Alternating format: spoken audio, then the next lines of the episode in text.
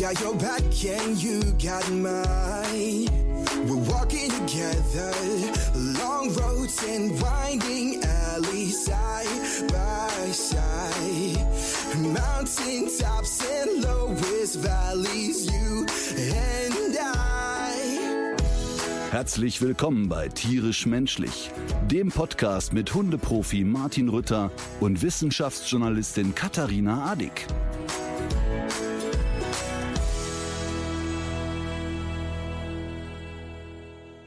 Hallo Leute, heute ist eine ganz besondere Folge. Ihr hört an meiner Stimme und ihr habt sicherlich in den letzten Tagen auch mitbekommen, dass ich nicht sehr fit bin.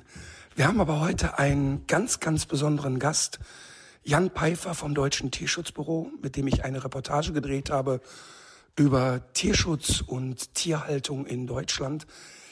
Katharina wird heute ein Interview mit ihm führen und ihn mal detailliert über seine Arbeit fragen und auch aus seiner Sicht mal berichten lassen, wie war diese Reportage und diese Zusammenarbeit damals.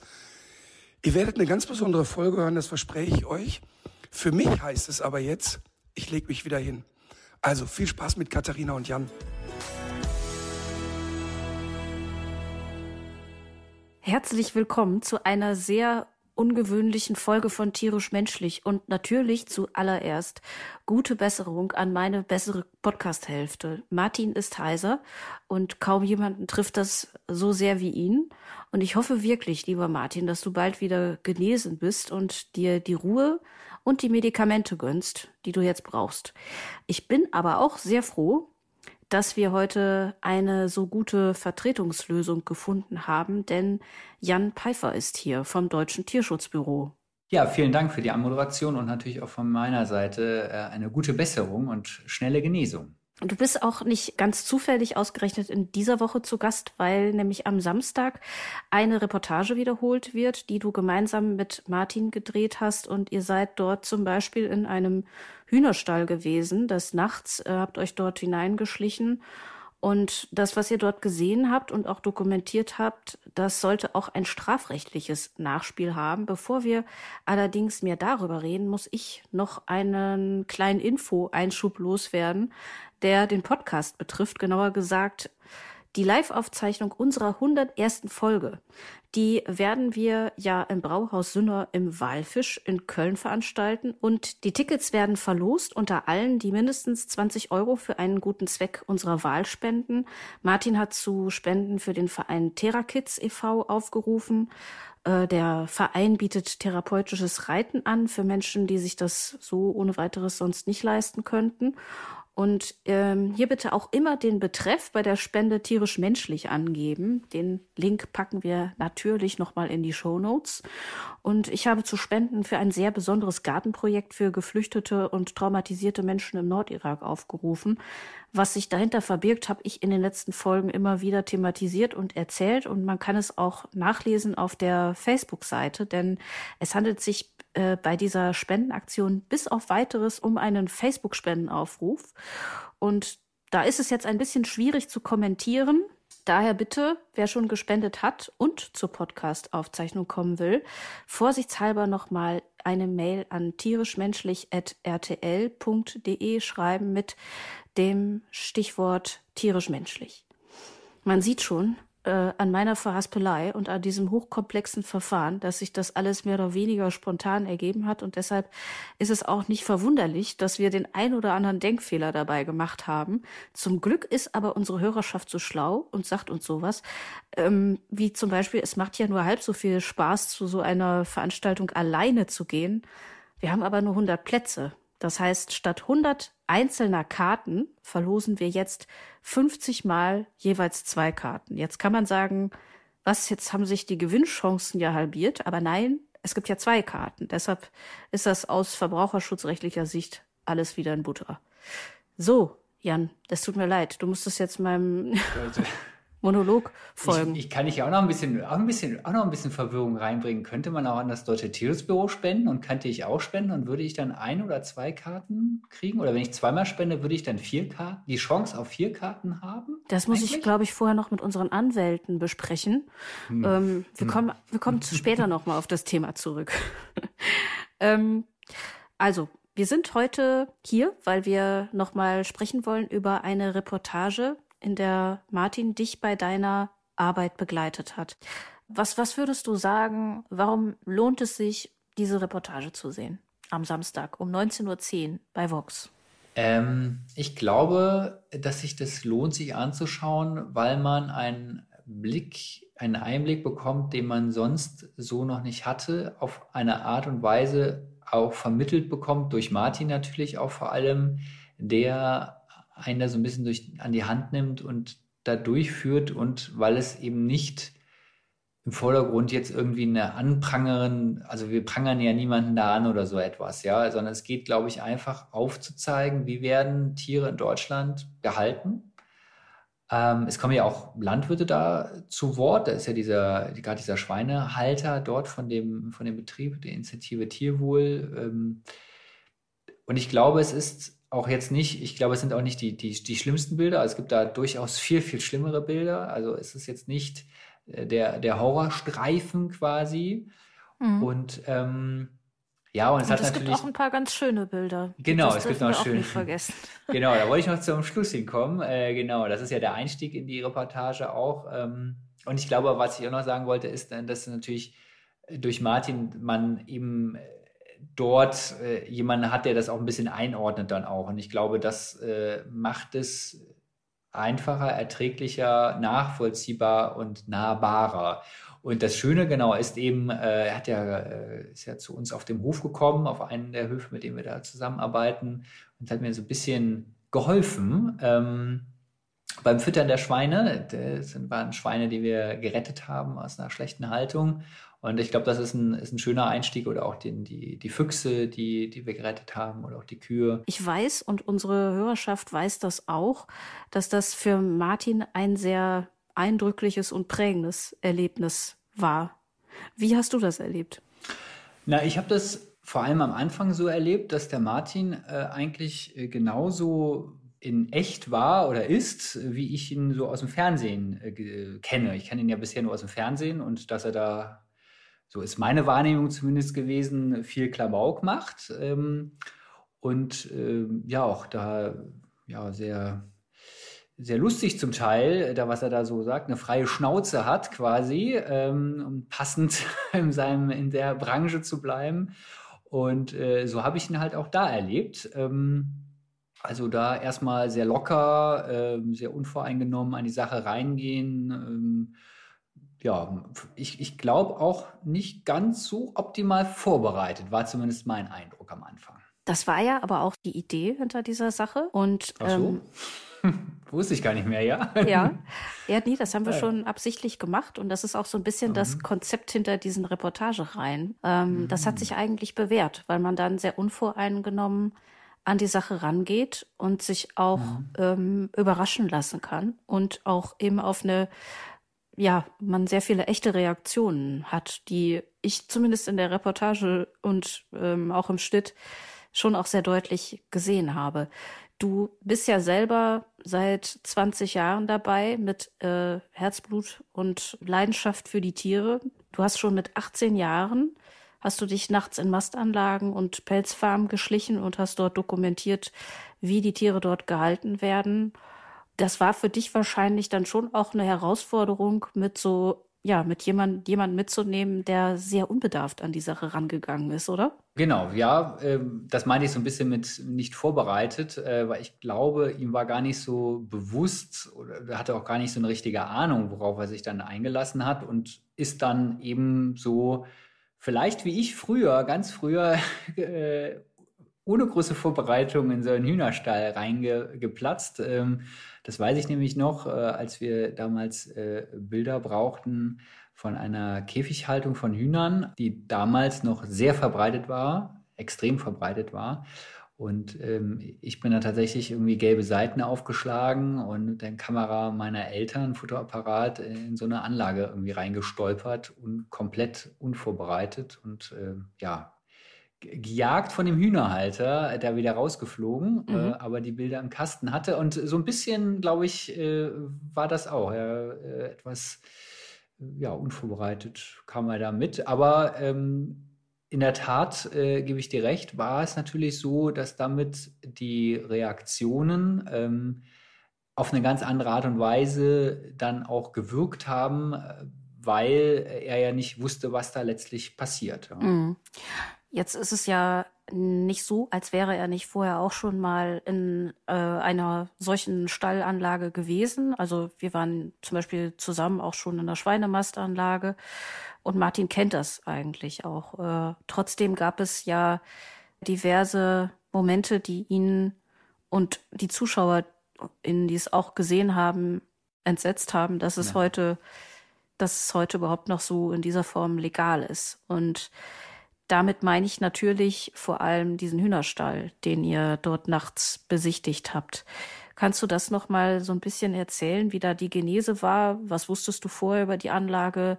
Wie war das dann, mm, als ihr dann nachts drin wart? Was hat sich da für euch für ein Bild geboten? Ja, das war ein Betrieb, den wir, den wir schon kannten, äh, also wo ich selber schon mal äh, drin war, um die Zustände zu dokumentieren. Und das war halt ein Hühnerstall der immer noch bis heute Hühner im Käfig hält. Ähm, das war, als ich 18 war, äh, schon sehr, sehr lange her, normal. Heutzutage ist es eigentlich nicht mehr normal, weil es diverse Kampagnen und, und äh, ja, äh, politische Statements auch dazu gab, äh, dass es eben tierquälerisch sei und auch selbst das Verfassungsgericht hat das eben als tierquälerisch abgestraft. Aber trotzdem werden bis heute halt äh, Hühner im Käfig gehalten und das mitten in Deutschland ist dann halt keine Legebatterie mehr, wie es früher war, sondern heißt jetzt Kleingruppenhaltung. Die Käfige sind größer geworden, es sind aber auch mehr Tiere drin. Also unterm Strich ändert sich fürs Tier halt nichts. Und ähm, das ist halt ein Betrieb äh, gewesen, äh, der recht zugänglich ist. Zugänglich, also das vielleicht mal kurz zur Erklärung. Äh, uns ist ja bei unserer Arbeit sehr wichtig, dass wir nichts aufbrechen, nichts zerstören, also keine äh, Sachbeschädigung mhm. begehen weil wir unerkannt in diese Betriebe reingehen möchten, äh, die Zustände dokumentieren und wieder rausgehen, um da eben einfach die Zustände darzustellen. Unser normaler, unser primärer Auftrieb oder Antrieb dessen oder Auftrag auch, ist es eben die Zustände darzustellen, wie es halt ist in Deutschland. Und deswegen möchten wir da auch unerkannt bleiben und eben auch nicht zerstören. Und das ist halt ein Betrieb gewesen, zumindest aus der Vergangenheit, wo ich wusste, dass das eben möglich ist, also weil da die Türen einfach offen stehen. Mhm. Und ähm, das war so die, die Vorgeschichte von dem Betrieb. Und äh, es hat mich dann aber auch ein bisschen überrascht, ähm, dass der irgendwie erweitert hat, weil es gab dann auf einmal noch so, eine, so, ein, so einen Bürotrakt, den gab es früher nicht. Also offenbar äh, war der Betreiber da oder ist weiterhin gut im Geschäft. Mhm. Und ähm, wir sind ja nachts dann dahin und was mich motiviert hat, äh, dem Martin das zu zeigen, war einfach die Tatsache, das war ja quasi am Ende unserer Reportage und das war auch so, wie wir es ja auch gedreht haben, äh, das Ende, ähm, dass ich vorher äh, gemerkt habe, oder zum damaligen Zeitpunkt hat er sich primär vegetarisch halt ernährt. Und diese Hühnerhaltung dort ist eben zur Eierproduktion. Und diese Eier werden äh, vor allem so in Fertigkuchen und, und äh, so äh, Riegel, die man so an der Tankstelle kaufen kann oder ja, so, sowas, Bäckerei, äh, diese Teilchen, all diese, diese Geschichten oder Nudeln, äh, die Eier enthalten, eben verarbeitet. Und ähm, damals war das halt so, dass der Martin das äh, auch gegessen hat äh, und ähm, ich wollte ihn so ein bisschen äh, damit konfrontieren, wie die Tiere gehalten werden von Produkten, die er isst. Wahrscheinlich eben auch unwissentlich ist, weil er eben das nicht weiß. Mhm. So geht es wahrscheinlich vielen Menschen. Ich denke auch. Ähm, aber das war genau mein Antrieb, äh, zu sagen, ich, ich zeige dir das mal. Wir waren vorher nämlich zusammen in einem Schweinestall. Da hat er auch dann eben zu Recht gesagt, ja, der findet es schlimm, aber es betrifft ihn nicht so sehr, weil er ist es ja nicht. Und ähm, hier ist es eben die Situation anders gewesen. Ne? Mhm. Also ich hatte zwischendurch den Eindruck, dass du, als ihr auf dem Weg dorthin zu diesem äh, Hühnerstall gewesen seid, ich habe ja das ganze Drehmaterial gesichtet und äh, dann bekommt man ja auch so ein bisschen ja so eine Stimmung mit, auch wenn die Kamera gerade mhm. erst an oder noch nicht wieder aus ist. Und ich hatte den Eindruck, dass dass Martin schon eine gewisse ähm, Nervosität hat, die er so ein bisschen durch so eine Art Witzelsucht kompensiert. Kannst du das bestätigen? Ja, total. Es war, äh, war auch ein bisschen überraschend bei all dem äh, der Erfahrung, die ich oder auch mein Team natürlich bei dieser Sache haben, bei diesen, wir nennen das Recherchen, bei diesen Undercover-Recherchen, bei diesen Dokumentationen, äh, ist natürlich da ein gewisses Risiko. Und für mich war es ähm, doppelt anspannend tatsächlich, weil ich hatte ja die, die Rolle dessen, dass ich natürlich vor der Kamera auch agieren musste, ähm, ihn so ein bisschen anleiten und führen und dann noch zu wissen, und das war mir extrem wichtig natürlich, oder das ist immer, wenn wir auf so einer Mission unterwegs sind, äh, wichtig, dass wir eben nicht erwischt werden. Mhm. Aber natürlich mit Martin an Bord äh, war es noch viel wichtiger, dass das nicht passiert. Mhm. Und äh, deswegen war ich da noch angespannter und wir hatten noch mehr Sicherheitsleute dabei. Also die, also das sind ähm, AktivistInnen vom Deutschen Tierschutzbüro, die uns also dabei unterstützen.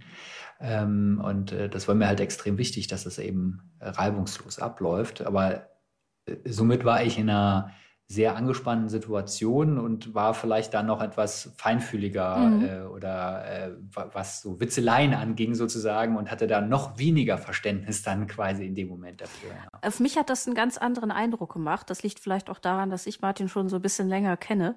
Ähm, ich mhm. habe darin eigentlich was anderes gesehen. Also äh, ich, ich hatte den Eindruck, dass ihn schon so ein bisschen die Sorge treibt, was er wohl was wohl auf ihn zukommen wird, weil, und das hast du ja bestimmt auch gemerkt, Martin ist ja auch kein reiner Hundemensch. Der ist, äh, der ist ja wirklich durch und durch, ist der Tierfreund, egal was er sonst zwischendurch auch schon mal über Katzen sagt. Die, die ihn kennen, wissen, dass es was, dass es anders ist.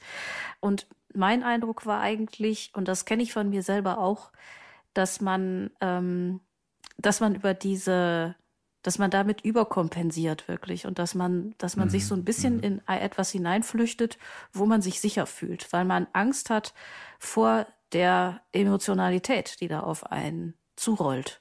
Und das hat mhm. dann ja auch stattgefunden. Ähm, ihr seid dann in diesen Hühnerstall gegangen und ihr habt dann eine Entdeckung gemacht. Kannst du diesen Moment vielleicht noch mal so ein bisschen schildern? Ja, das war ähm, du meinst diese vergessenen Hühner, ne? Ja. Darauf spielst du jetzt an, ne? Mhm. Mhm.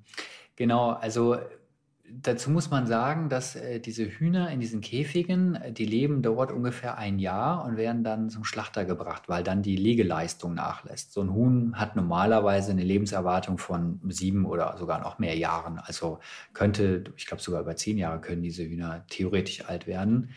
Ähm, aber bei dieser Haltung geht es ja nur um den Profit, um nichts anderes. Und ähm, somit werden die nach einem Jahr halt ausgestallt, so nennt sich das. Und in diesem Betrieb werden ja schon mehrere 10.000 Hühner gehalten. Also ein richtig großer Betrieb ist das. Und beim Ausstallen kommen dann äh, Trupps äh, angefahren, die dann die Hühner aus diesen Käfigen rauszerren und dann eben Transportboxen packen. Mhm. Und es wird wahrscheinlich auch nicht besonders gut bezahlt. Das ist äh, wahrscheinlich eine sehr für prekär äh, bezahlte Angelegenheit, die ja auch insbesondere nachts stattfindet, nach allem, was ich weiß, richtig? Genau, das passiert nachts, damit die Tiere wieder ruhiger sind, äh, ist die Idee. Aber das passiert auch tagsüber äh, mittlerweile, weil wir haben die Problematik bei, so, bei den sogenannten Legehennen, äh, dass man daran kein Geld mehr daran verdient. Also wenn die dann zum Schlachter gehen, ähm, kriegt man eigentlich kein Geld.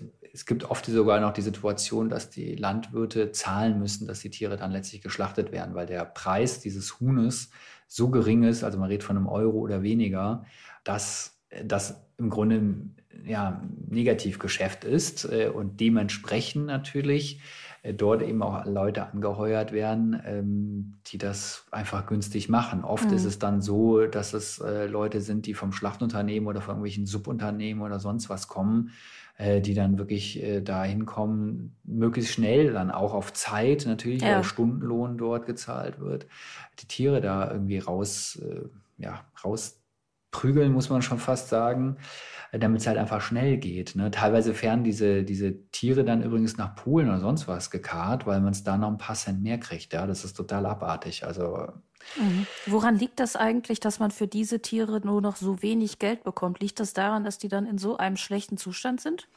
Das sind, ja, die sind im schlechten Zustand und die Frage ist, was will man mit diesen Hühnern machen? Die sind ja darauf getrimmt, möglichst viel, möglichst äh, viele Eier zu legen. Und da sitzt ja kein Fleisch an an diesen Tieren. Das heißt, mhm. wenn die dann geschlachtet werden, was will man damit machen? Diese, diese Grillhähnchen, die man kennt, äh, jetzt am, am, Supermarkt oder von Wiesenhof oder weiß der Teufel was, das ist eine ganz andere Hühnerrasse. Die ist eben darauf getrimmt, möglichst schnell Fleisch anzusetzen. Ähm, aber diese Hühner, die eben Eier legen, da ist halt nichts dran und man kann im Grunde damit nichts machen. Da wird dann Hundefutter, Katzenfutter draus gemacht, aber auch da ist ja irgendwann eine gewisse, also Sättigung, wenn man so will. Ähm, der Bedarf ist da nicht so riesengroß, vor allem nicht im Vergleich zu den Millionen Hühner, die geschlachtet werden. Und ansonsten wird da vielleicht noch ein Suppenhuhn draus gemacht, aber die Leute essen ja jetzt auch nicht mehr so viel Suppenhuhn, wie das vielleicht auch mal früher der Fall war. Vielleicht noch für irgendwelche Fertigsuppen, Maggi-Suppe oder sowas, aber das war es dann auch. Also der Bedarf mhm. ist einfach nicht so da. Die Nachfrage ist nicht da und das regelt halt den Markt und das äh, hat halt massiven Einfluss auf die, auf die Tiere dann auch letztlich. Ja. Und in dem konkreten Fall war es dann eben so, dass Tiere ähm, zurückgelassen worden sind. Also die sind dort wahrscheinlich übersehen worden ähm, beim Ausstallen und zurückgeblieben. Aber das Problem war, dass sie eben weder an Futter noch an Wasser konnten und damit äh, ja im Grunde dem Tod geweiht waren. Das muss man vielleicht noch mal erklären. Also in dem Moment, wo ausgestallt wird, dann äh, wird natürlich auch die Wasserzufuhr über diese Leitungen gestoppt und es gibt kein Futter mehr. Und diese Tiere hatten es ja äh, zum überwiegenden, weit überwiegenden Teil ja aus den Käfigen rausgeschafft. Oder es waren sogar alle aus diesen Käfigen raus und standen dann in dieser verschlossenen Halle ohne jegliche Form der Versorgung. Genau, also die konnten, äh, zum Teil hätten sie wahrscheinlich zurück in den Käfig irgendwie flattern können oder sich da hochziehen können, aber auch da war das Futterband halt in der Tat abgestellt. Also das Futter, was da war dann halt noch der Restfutter, aber kein frisches Futter. Und das gleiche ist mit der Wasserversorgung. Teilweise haben wir ja da Tiere vorgefunden, die in, in Pfützen äh, getrunken haben, die sich da irgendwie gebildet haben. Ich vermute, dass die Tiere eben dort ähm, dass man die Käfige aufgerissen hat, dann Tiere rausgeholt hat und dabei sich diese Tiere irgendwie dann gelöst haben oder aus den Transportboxen mhm. raus, äh, sich rausgequetscht haben. Das ist übrigens nichts Unübliches. Ne? Das passiert häufiger, dass eben bei diesen Verladeaktionen Tiere zurückbleiben weil eben der Wert nicht da ist, weil es niemanden interessiert äh, und die Tiere sterben mhm. dann halt einfach irgendwann. Ja, äh, meistens sind diese Hallen dann ein paar Tage, vielleicht auch mal zwei Wochen leer, bis die neuen Tiere kommen. Das dauert dann immer was. Ne? Und ähm, dann sterben die in der Zeit halt und die werden dann halt einfach beim Reinigen oder wenn die neuen Tiere halt eingestallt werden, dann einfach weggeworfen. Ne? Das ist eine ganz andere Welt. Ne? Das sind halt Menschen, die, da, da sterben jeden Tag mehrere Tiere. Das ist für die ein totes Tier ist für, für mich oder für andere Menschen, natürlich, die mit, der, da mit dem Thema nicht so, so eng sind ähm, oder nicht so viel zu tun haben, schlimm. Das ist aber für so einen Landwirt normal. Das ist jeden Tag so. Und die stumpfen natürlich auch ab und denen ist es dann irgendwann auch ein Stück weit egal. Das muss man, muss man auch so klar sagen. Also es ist ja bei dieser Preisgestaltung und bei dem Wert, den die Tiere für den Landwirt dann haben, ist das ja auch einkalkuliert. Wir haben das ja auch gesehen. Die Kadavertonnen habt ihr ja auch gezeigt, die sind ja auch übervoll gewesen. Ja, genau. Und das, das zeigt halt daran, der, der, der Tod ist inkludiert. Der ist mit, wird mitgerechnet. Mhm. Ne? Es waren ja auch viele tote Tiere in den Käfigen, die auch einfach da drin blieben. Also es waren ja auch Hallen, in den anderen Hallen waren ja auch noch lebende Tiere. Da konnten wir auch dokumentieren, mhm. wie die Zustände waren. Und da waren ja auch tote Tiere zwischen den Lebenden, die da plattgetrampelt werden, weil es einfach dem Landwirt egal ist, der räumt das halt einfach irgendwann weg. Ja, es stört ihn halt nicht und ähm, hat da wohl Besseres oder andere Dinge zu tun. Ja. Jetzt nochmal zurück zu den vergessenen Hühnern ähm, aus der Halle, die schon ausgestellt gewesen ist. Es hat sich dann ja herausgestellt, dass die da auch nicht erst seit gestern standen. Die waren ein paar Tage da schon da, ja, genau. Und das äh, ist natürlich äh, fatal. Also wenn man natürlich das äh, aus. War das nicht sogar noch länger? Nee, es war eine Woche. Kurz? Es war eine Woche, ja, es war eine Woche. Ja. Eine Woche waren diese Tiere dort.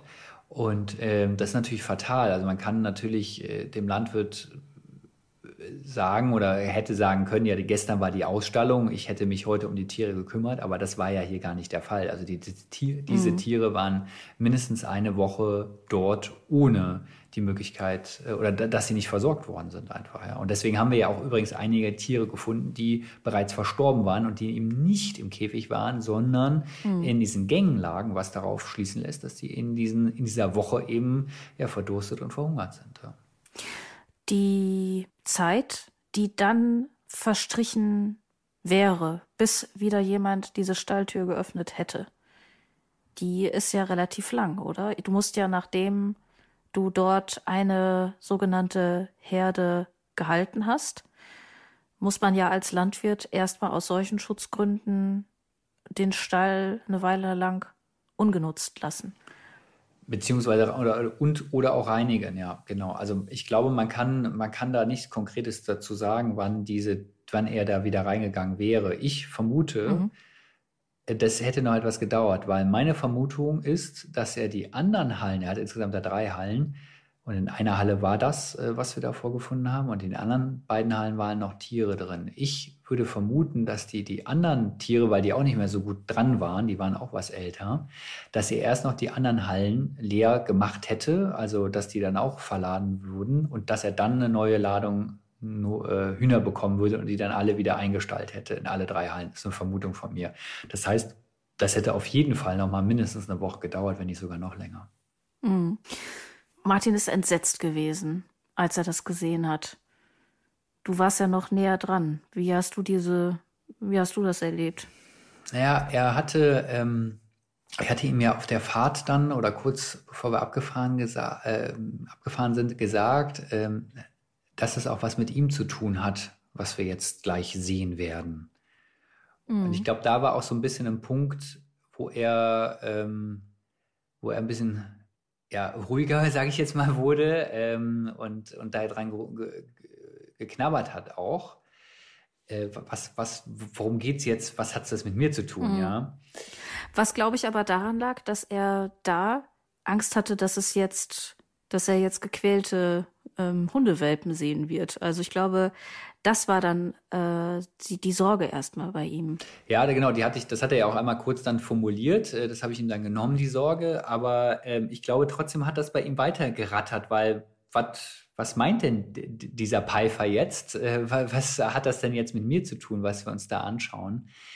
Und ja. ähm, er hat das, glaube ich, tatsächlich erst wirklich richtig realisiert, als wir in die Halle reingegangen sind mit den, mit den lebenden Tieren, dass ihm das klar wurde. Und ich glaube, da war so ein, so wirklich so ein, so ein, er hat dann, glaube ich, ach du Scheiße auch gesagt oder sowas, äh, meine ich, in der, äh, sowas in der Richtung, weil ihm da in dem Moment klar wurde, okay, ähm, erstens, das kann ja eigentlich gar nicht sein. Zweitens sind ja Hühner, die mitten in Deutschland im Käfig gehalten werden. Und drittens, das hat was mit mir zu tun, weil ich höchstwahrscheinlich diese IRS, er hatte mich dann ja auch nochmal gefragt dazu, äh, mhm. dass es, ne, ob das äh, die, die Schlussfolgerung ist, die richtig ist.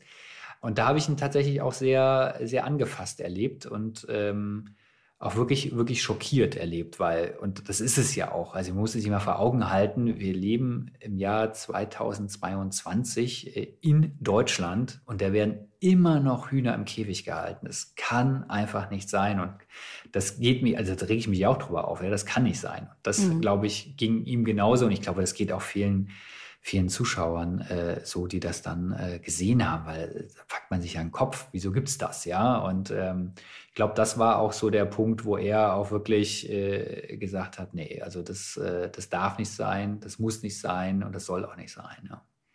Mhm.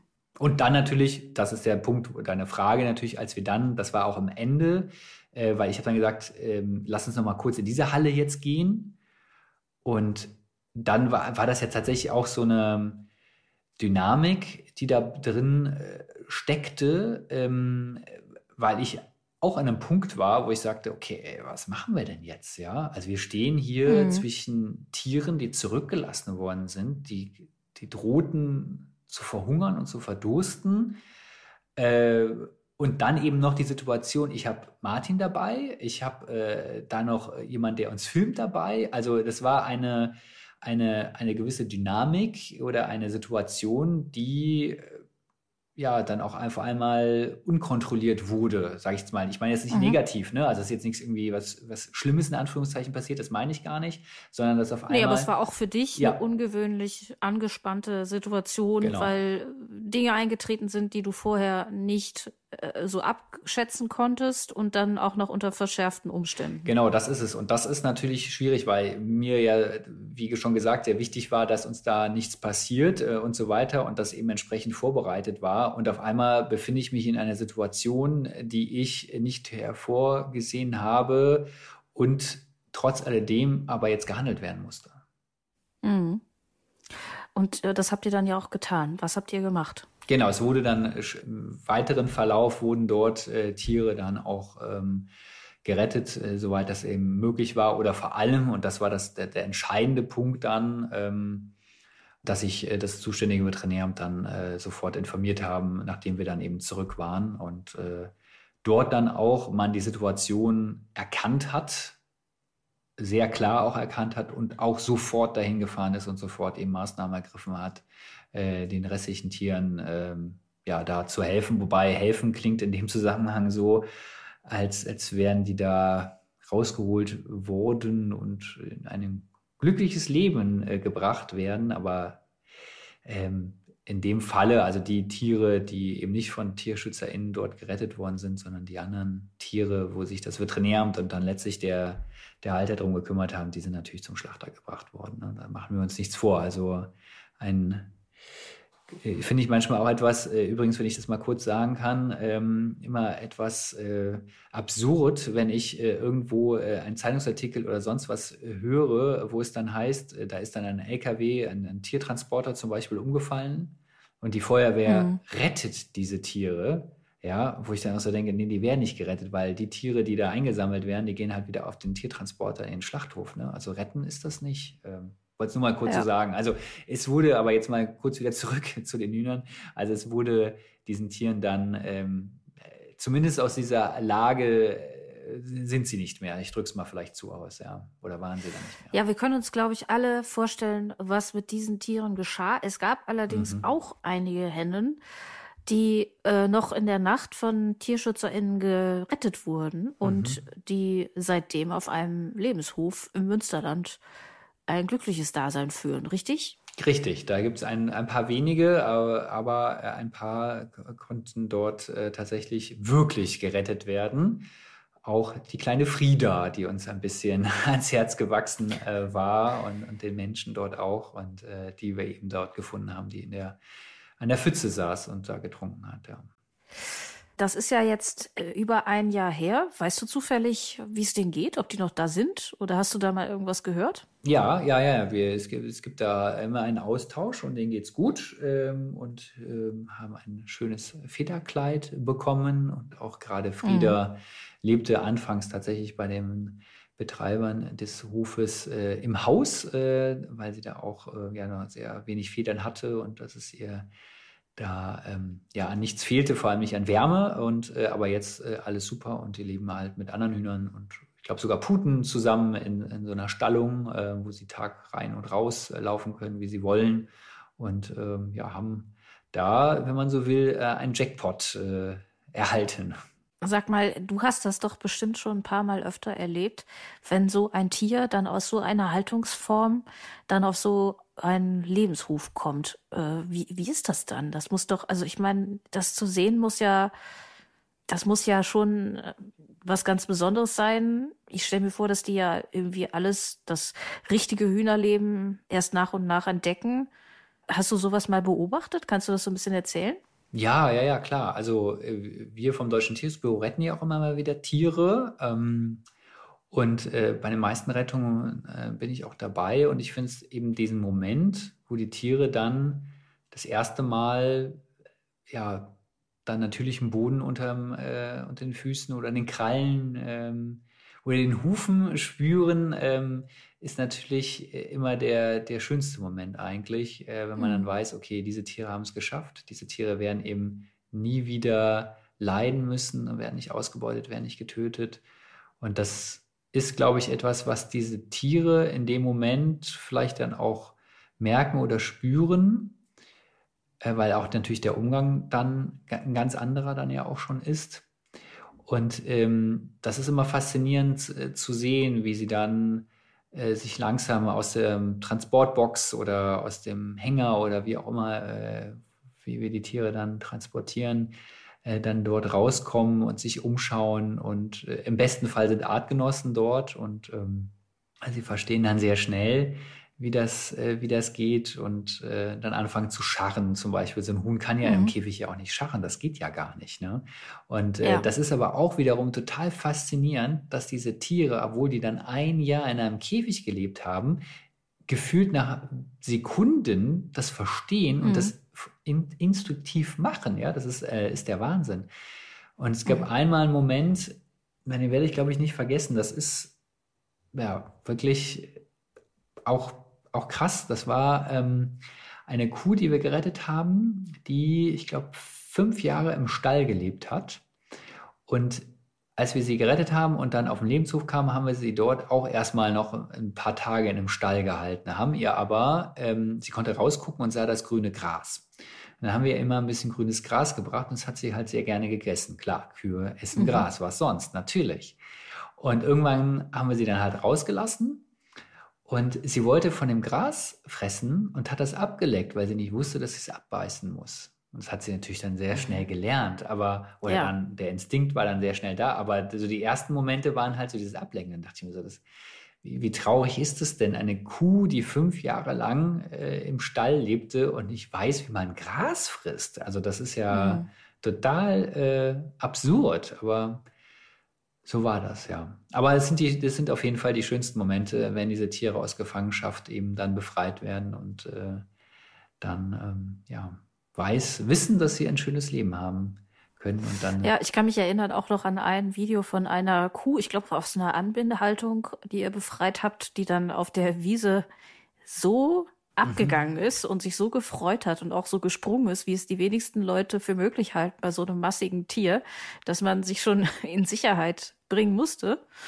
Ich, ja, ich ähm, weiß genau, welches Video du meinst. Das habe ich gedreht ja. und äh, genau war dabei und äh, hatten ein bisschen Sorge, dass sich das Tier verletzt, weil es so gesprungen ist. Ja, ja waren dann froh, dass es sich dann irgendwann beruhigte. Aber in der, das ist natürlich auch äh, von Freude war das, ne? Ausdruck der Freude, ja.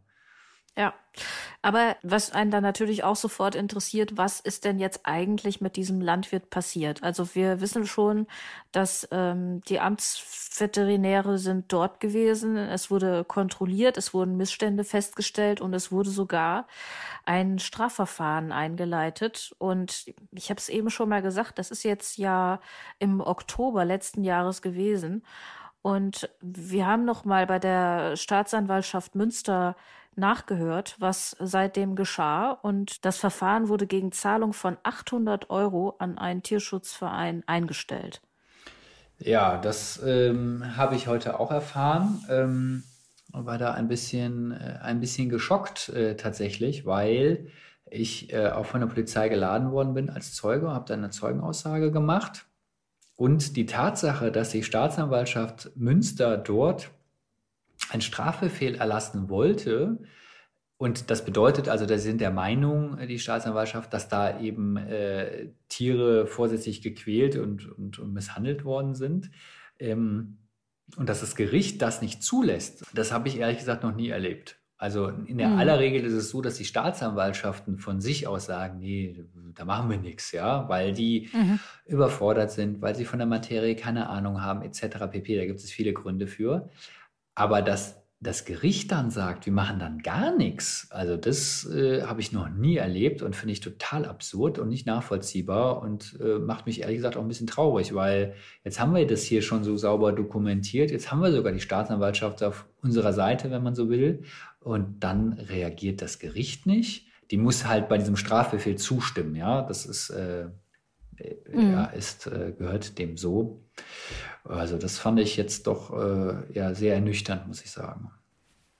Aber ähm, es ist auf der anderen Seite natürlich nichts, was dich schockiert, weil das ist dieses Vollzugsdefizit im Tierschutzrecht gibt, das ist ja eine Binsenweisheit mittlerweile. Und das wird nicht nur von AktivistInnen kritisiert, sondern das äh, sagt zum Beispiel auch der Deutsche Ethikrat oder ähm, die Kritik kommt auch vom Wissenschaftlichen Beirat für Agrarpolitik beim Bundesministerium für Ernährung und Landwirtschaft. Also das sind jetzt keine Hochburgen radikaler AktivistInnen, die zu diesem Urteil kommen. Und es gab jetzt in diesem Jahr auch noch mal eine juristische Untersuchung, die diese Kritik noch mal untermauert hat und die sogar eigentlich noch mehr gemacht hat. Also man hat sich dort einzelne Verfahren angeguckt, insgesamt 150, und äh, untersucht, warum es denn eigentlich zu diesem Vollzugsdefizit kommt. Und tatsächlich kann man ja sagen, da liegt ja so einiges im Argen. Das fängt ja an schon mal bei diesem Paragraph 17 Tierschutzgesetz, der ja die einzige Grundlage ist für ein, ein, strafrechtliches Verfahren, der aber daran anknüpft, dass man das Leiden der Tiere auch wirklich nachweist. Das heißt, wenn jemand jetzt beim Ausstallen so ein Huhn quält, dann ist das immer noch schwierig zu beweisen, dass das dem Tier auch nachweislich anhaltende Leiden verursacht hat. Also das, das, das, das heißt immer an diesen Handlungserfolg anzuknüpfen, ist schon mal ein großes Problem. Dann, das hat man auch schon oft gehört, sind die Amtsveterinäre personell unterversorgt. Es finden viel zu selten Kontrollen statt. Äh, diese Kontrollen sind häufig auch angekündigt und dann geht es weiter mit Dingen, die könnte man jetzt auch für Verschwörungstheorien halten, wenn sie nicht tatsächlich das Ergebnis von Interviews und Gesprächen in diesem juristischen Gutachten wären, nämlich dass Amtsveterinärinnen auch davon sprechen, dass sie gezielt unter Druck gesetzt werden.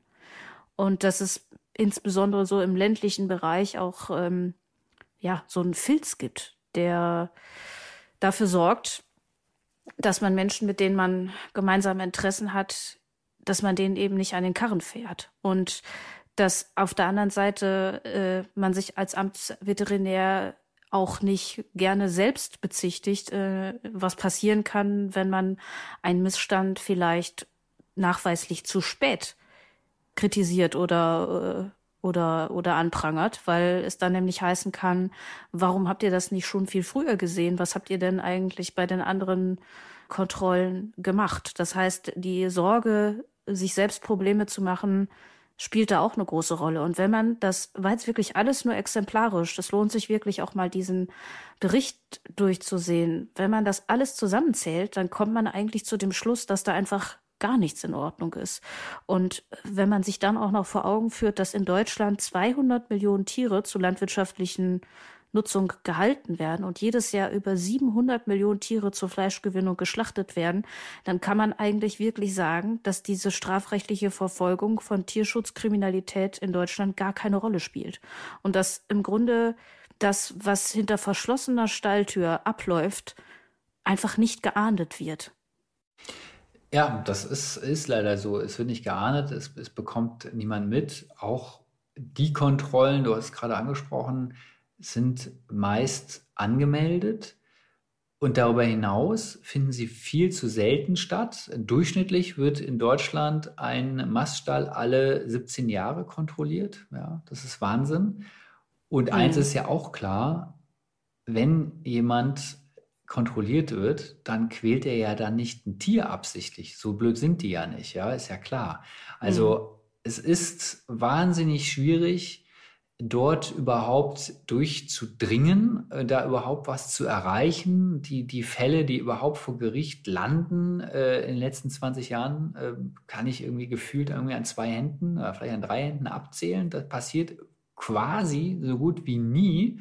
Und auf der anderen Seite stellen wir natürlich permanent Strafanzeigen, immer wenn es natürlich äh, aus unserer Sicht genug Beweise dafür gibt, ähm, stellen wir das. Und da passiert sehr wenig, sage ich jetzt mal. Wirklich sehr wenig. Man muss sich über kleine Erfolge freuen und das ist tatsächlich, so absurd es auch klingt oder auch traurig es auch klingt, ist es vielleicht auch bei diesem Hühnerhalter ein ganz kleiner Mini-Erfolg, dass er zumindest 800 Euro zahlen musste. Mm. Weil, und das zeigt aber auch schon, wenn das ein Tierschützer sagt, ja, das zeigt dann aber auch schon, wie wenig sonst passiert halt, Ja. dass ich mich zumindest, ähm, naja, zufrieden ist das falsche Wort und äh, glücklich ist auch das falsche Wort, aber zumindest im Millimeter ist da was passiert und das ist genau das, das, das Problem, dass eben einfach nichts sonst passiert. Das ist wirklich ganz, ganz, ganz traurig und schlimm und das glaubt, also wenn ich das Leuten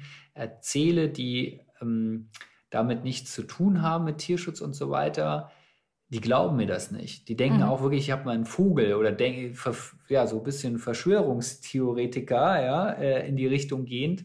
Aber es ist leider so. Also äh, wir geben uns da wirklich extrem viel Mühe, Strafanzeigen so zu formulieren, das Sichten des Materials, wirklich Protokolle anzufertigen, dass es wirklich Zusammenschnitte auch den Staatsanwaltschaften zu geben, damit die nicht da sich hunderte von Stunden von Videomaterial anschauen müssen und, Mhm. und, und, und, und. Wir machen, wir machen teilweise die Arbeit der Staatsanwaltschaften ähm, oder des Sichtens ähm, des Materials. Also da mal kurz zur Erklärung, äh, es gibt ja oft auch Bildmaterial, was uns zugespielt worden ist, was mit versteckten Kameras, die irgendwo montiert worden sind, äh, erstellt worden sind. Und das sind so Kameras, die laufen einfach durch. Ne? Die laufen dann 24, 48 Stunden oder noch mehr Tage, Wochen lang durch. Und dann geht es darum, das zu sichten, das wahnsinnig viel Zeit in Anspruch nimmt, weil man kann das irgendwie nicht vorspulen. Man muss immer genau gucken, was passiert da. Und da führen wir dann halt Protokoll drüber, damit man das eben dann auch in diesen Tausenden von Videodateien wiederfindet, genau diese Szene, um die es geht. Und das äh, wird eben der Staatsanwaltschaft dann äh, mit diesen Protokollen das gesamte Bildmaterial zum Beispiel überstellt, damit die oder deren Gutachter dann eben nicht sich alles anschauen müssen, sondern sich darauf konzentrieren müssen.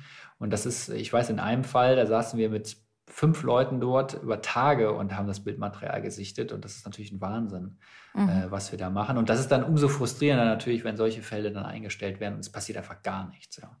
Aber umso besser, dass es jetzt ja auch dieses Gutachten gibt, was das auch noch mal so so aufbereitet hat, oder? Also äh, Auf jeden Fall, ja, ja, auf jeden Fall. Das stärkt natürlich das.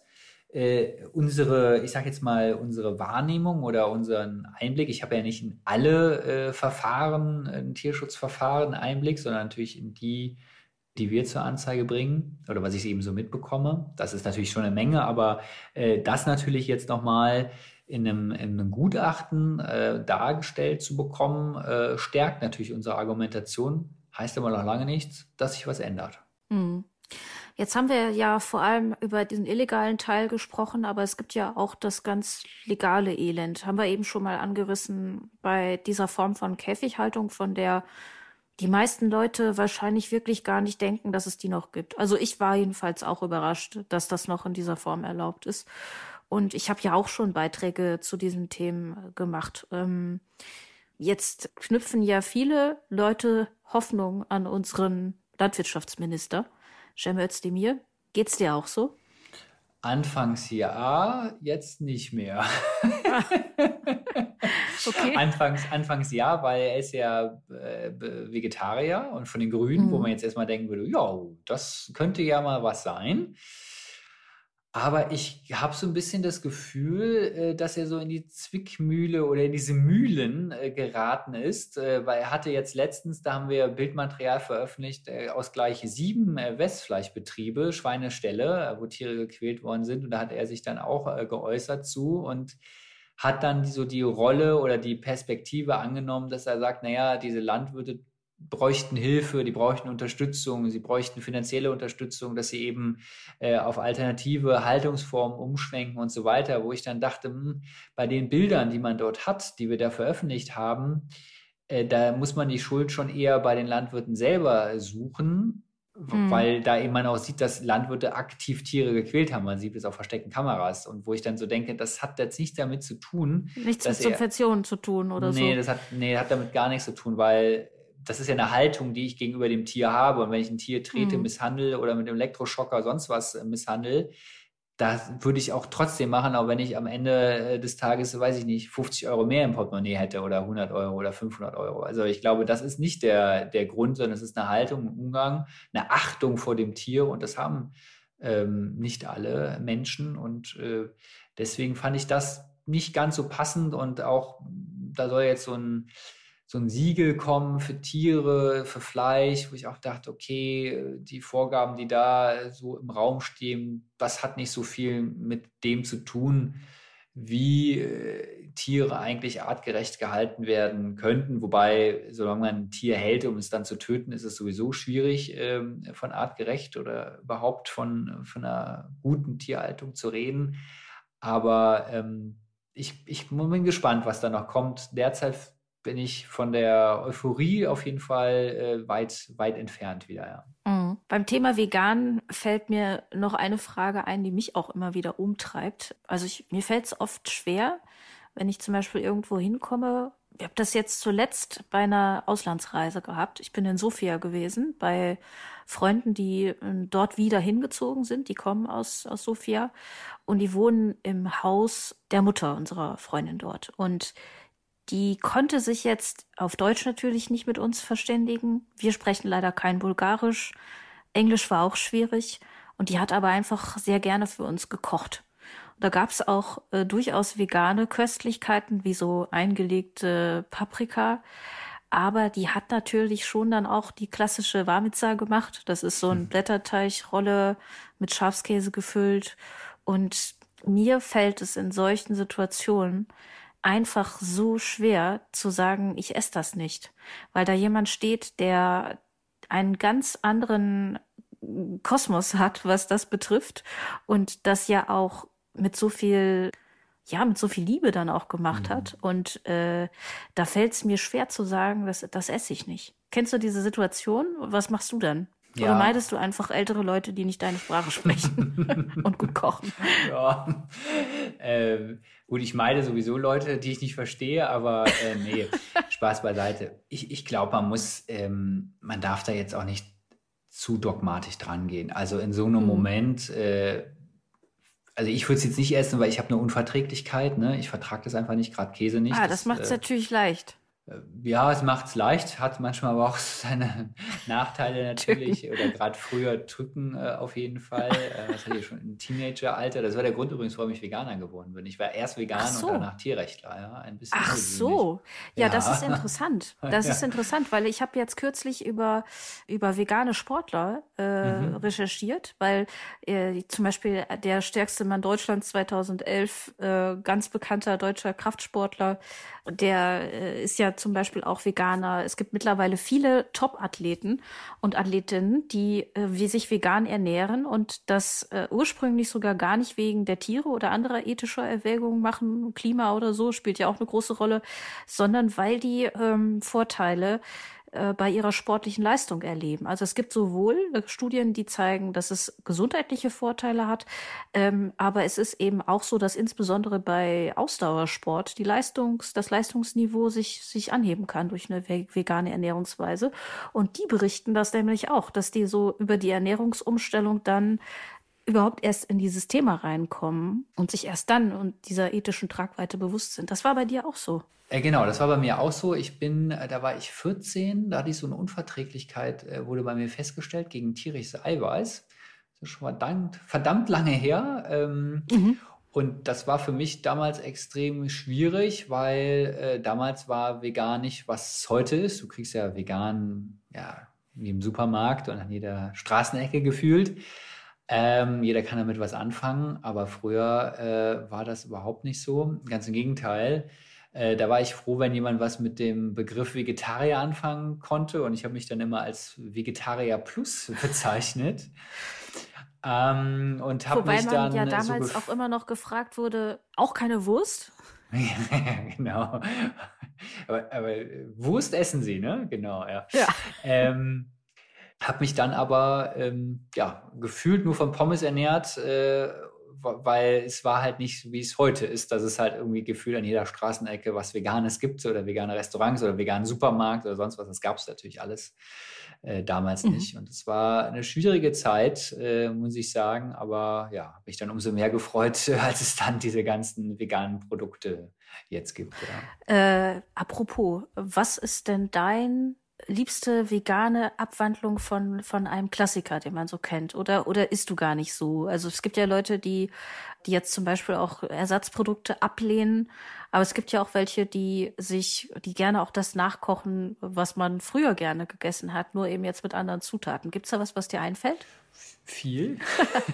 also tatsächlich äh, bin ich äh, bin ich so ein Fleisch-Junkie. Äh, habe das Gefühl, ich hole hol jetzt so in den letzten Jahren das nach, was ich vorher halt äh, nicht äh, bekommen habe, weil als ich bevor ich vegan wurde aus gesundheitlichen Gründen, habe ich sehr viel Fleisch gegessen. Mhm. Ähm, und dann gab es ja dann war ich vegan und es gab das halt überhaupt gar nicht. Ne? Und all diese Ersatzprodukte, die es damals gab, die konntest du nicht essen. Also wirklich, das war. Ja. Und heutzutage ist es ja schon richtig, richtig geil. Also wenn man da, äh, ich will jetzt keine Marken nennen, aber da gibt es ja wirklich richtig, richtig gute Sachen. Und äh, da äh, esse ich ganz gerne. Und äh, was ich aber selber gerne mache, ist zum Beispiel Gulasch, mhm. ähm, eben dann mit so ähm, aus äh, Weizenbasis äh, Fleischersatz sozusagen und mit schönen Gewürzen und Klöße dazu oder sowas schon. Es ist schon sehr gerne, ja. Ja, ich habe mal letztes Jahr habe ich ein Hühnerfrikassee gemacht mit Kräuterseitlingen. Die äh, zieht mhm. man so ein bisschen mit so einer Gabel auseinander. Dann hat das nämlich auch diese faserige Struktur. Mhm. Davon war ich sehr begeistert. Und ich finde mittlerweile, also ich esse auch gerne so diese verarbeiteten, prozessierten Geschichten. Jetzt so diese Hähnchensteaks finde ich auch richtig gut. ähm, aber ich finde es schon auch noch mal äh, gut, wenn es ähm, wenn's aus so Gemüse selber rauskommt. Also zum Beispiel dieser Tipp mhm. mit der äh, veganen Bollo aus geschredderten Champignons, die man so für kurze Zeit mal eben in den Ofen packt. Äh, das finde mhm. ich richtig gut auch. Und es ist, ähm, mhm. es ist noch mal besser, weil man, weil man nicht so viel so prozessiertes Zeug isst. Mhm. Und ähm, gleichzeitig finde ich, das ist noch so ein kleines Manko bei diesen veganen Ersatzprodukten oft, dass das Verhältnis Inhalt zu Verpackung so miserabel ist. Also zum Beispiel so mhm. Wurst, das sind dann oft mhm. vier Scheiben und dafür ist das aber extrem viel Plastik, was da drumherum ist. Ich finde, da gibt es noch ein bisschen Nachholbedarf. Ja, da ist noch Luft nach oben, gebe ich dir auf jeden Fall recht, finde ich dann auch immer. Das hat mich tatsächlich, schreckt mich manchmal auch ab, diese Produkte zu kaufen, weil ich das auch irgendwie total abartig finde, äh, dass er da ja mehr Plastik als Wurst kaufst quasi, ja. Gut, für unsere allerletzte Folge des Jahres haben wir so eine Art Bullshit-Bingo. Ähm, und zwar sammeln wir schwachsinnige Zitate, die im Jahr so angefallen sind. Wir haben schon ein paar heiße Anwärter. Und bei dir fallen mir irgendwie selber welche ein. Wie zum Beispiel die Formulierung bedauerlicher Einzelfall, schwarze Schafe. Oder ich kaufe nur Bio wegen der Tiere. Mm, oder aber ich kaufe nur Eier aus Freilandhaltung. Vielleicht können wir dazu sogar noch mal zwei Sätze sagen, warum das, warum das so ein Quatsch ist. Ja, sage ich gerne, aber lass mich eins kurz sagen, sonst vergesse ich das nämlich. Ähm, mein Bull Bullshit-Bingo-Satz ist nämlich, ich kaufe nur das Fleisch beim Metzger meines Vertrauens, mhm. weil man ja so da denkt, okay, der kennt dieses Tier, der hat das selber geschlachtet, keine Ahnung, das wird dann schon gut ein schönes Leben gehabt haben.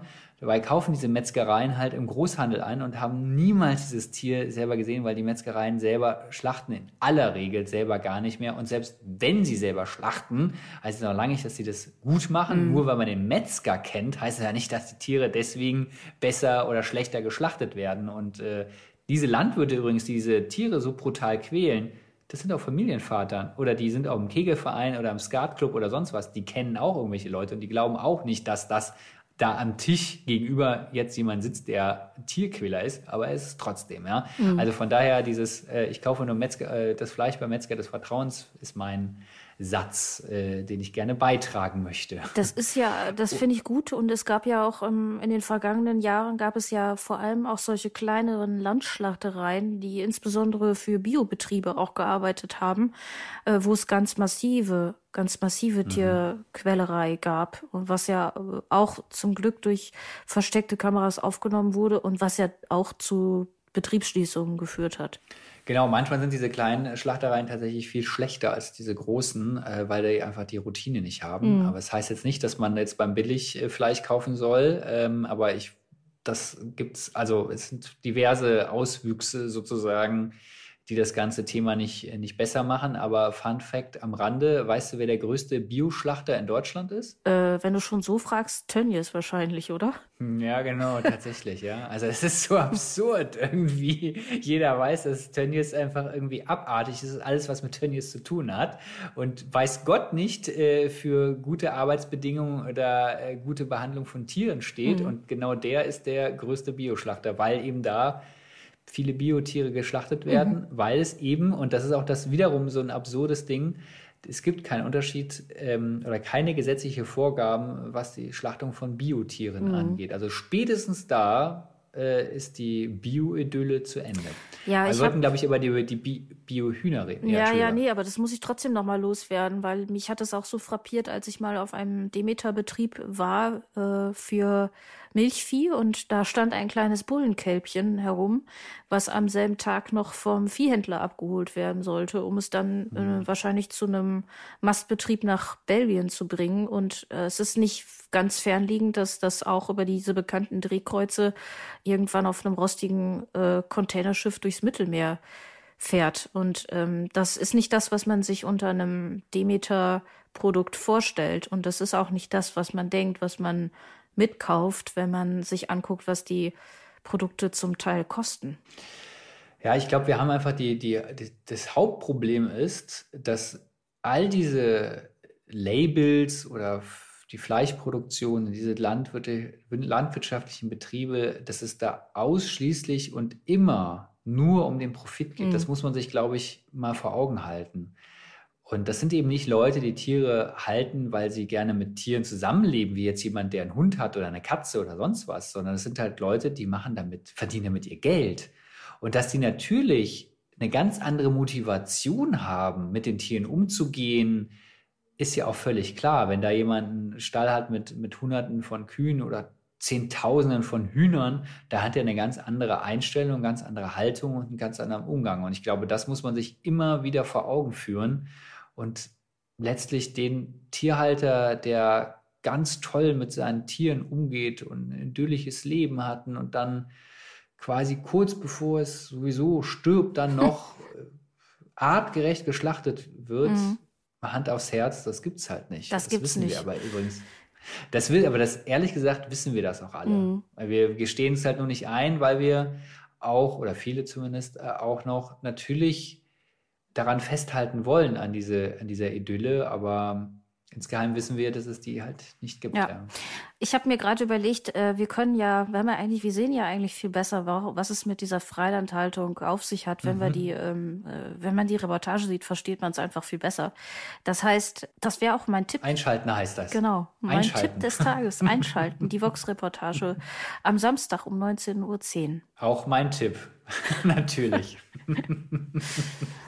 Ich habe aber noch einen anderen Tipp heute. Und zwar habe ich gesehen, es gibt eine Möglichkeit, den Menschen zu helfen, die insbesondere im Iran äh, von der Internetzensur betroffen sind. Und das Ganze ist idiotensicher. Und sogar ich habe es geschafft, dieses Add-on für den äh, Internetbrowser innerhalb von zwei Minuten zu installieren. Und jetzt in diesem Moment läuft es auch schon. Also man lädt sich das Ding runter, man installiert es und man ermöglicht damit Menschen, die das wirklich dringend brauchen und für die das sogar zum Teil überlebensnotwendig ist, weil man sich im Iran natürlich schon auch austauschen muss, äh, wo man sich noch sicher aufhalten kann. Und ähm, einfach um diese Proteste auch zu organisieren. Ähm, es hilft den Menschen, die dortige Internetzensur zu umgehen und es kostet einen selber gar nichts. Wer jetzt Sicherheitsbedenken hat, kann ich verstehen, hatte ich auch. Allerdings empfehlen es auch Mitglieder vom Chaos Computer Club zum Beispiel und es ist auf der Seite von netzpolitik.org zu finden und das sind durchaus seriöse Quellen für sowas. Also installieren, nutzen und damit helfen. Auf jeden Fall, sehr sinnvoll. Dann haben wir ja eine Musikliste bei Spotify, eine Playlist für diesen Podcast, die da heißt Brotmesser und Popcornpfote. Ähm, das erschließt sich nur denjenigen, die regelmäßig diesen Podcast hören, warum die so heißt.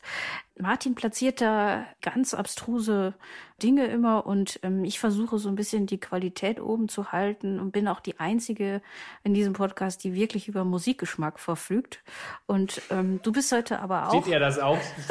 Sieht das der Martin auch so? ähm, und du darfst heute aber auch. Dann würde ich, um vielleicht Martin den Rücken zu stärken, du wirst wahrscheinlich wissen, was der Lieblingssong von Martin ist, oder? Hm, wahrscheinlich irgendwas von äh, äh, Yvonne Katterfeld oder äh, Sarah Connor. Ernsthaft? Mhm. Wirklich jetzt ganz ernsthaft? Also vielleicht nicht so der Lieblings-Lieblingssong, das dürfte was Älteres sein, das, was ihn noch so ein bisschen mit seiner Jugend oder auch mit der äh, frühen Kindheit seiner eigenen Kinder verbindet, würde ich jetzt mal tippen. Aber das ist mhm. schon so das sind, ist schon so die Kategorie, ähm, in der sich Martins Musikwünsche so äh, bewegen. Okay, da muss ich dir erstmal recht geben, dass du auf jeden Fall den besseren Musikgeschmack hast. Äh, zweitens aber würde ich dann trotz alledem, weil er ist ja krank äh, und er soll ja auch schnell wieder gesund werden, äh, würde ich dann äh, quasi ein, einer seiner Lieblingssongs mir wünschen, quasi stellvertretend. Das ist ja sehr freundlich. Also das muss ich ja jetzt mal anerkennen, obwohl mich das natürlich wieder trifft. Aber äh, das finde ich tatsächlich sehr nett von dir. Auf die Idee wäre ich gar nicht gekommen. Also mein Musiktipp ist äh, von Cat Frankie mit Who Made Who Elsewhere. Ein sehr tanzbares Lied. Davon haben wir viel zu wenige Songs auf unserer Playlist. Und ähm, da möchte ich noch etwas empfehlen. Und zwar habe ich gesehen, dass es auf eurer Seite äh, tierschutzbüro.de ein 24 Vegan Kochbuch gibt aus eurer Community. Und das werden wir auf jeden Fall noch in die Show Notes packen. Hm, ja, und jetzt. Super, ja. Ganz ja. neu ist das Kochbuch. Das ist tatsächlich erst letzte Woche erschienen. Ganz okay. Neu. Jetzt sag aber mir noch eine Sache eben. Du hast da Leckerchen bei dir liegen. Für wen sind die denn? Die sind für mich. damit ich, wenn ich ein bisschen unterzuckert bin, bist du, ich wusste ja nicht, wie lange das hier geht. Bist du sicher, dass das äh, kein Katzenfutter ist? Ja, ja, das ist für mich. Ach so. Wieso? Ich dachte, es hätte sich um Katzenfutter gehandelt und ich wollte gerade fragen, ob du nee. auch Haustierhalter bist. Nee, also ich selber äh, hab, bin nicht ein, ein Besitzer eines, äh, eines Tieres, weil ich da einfach keine, keine Zeit für habe. Verstehe, gut. Jetzt noch. War das jetzt ein ähm, versteckter, versteckter Angriff auf, äh, auf Martin quasi mit den Katzenleckerlis oder was? Ich glaube, er steht nicht ganz so auf Katzen, habe ich, Nein, das ist, so mitbekommen. Das ist ein Mythos. Ähm, der kann seine Ma. Liebe nur nicht so zeigen. ähm, lieber Martin, ich wünsche dir wirklich gute Besserung und äh, dass du wirklich bald wieder auf den Beinen bist. Lieber Jan, es hat mich wirklich sehr gefreut, dass du heute äh, die Vertretung übernommen hast. Vielen Dank, dass du da warst. Vielen Dank. Ja, wir sagen zum Schluss immer, Jan, legt euch wieder hin. Ja, dann. Das wird ja, passt ja hier super. Leg ja, dich wieder hin, Martin. Für alle, ne? genau. ja, natürlich. Immer. Leg dich wieder hin.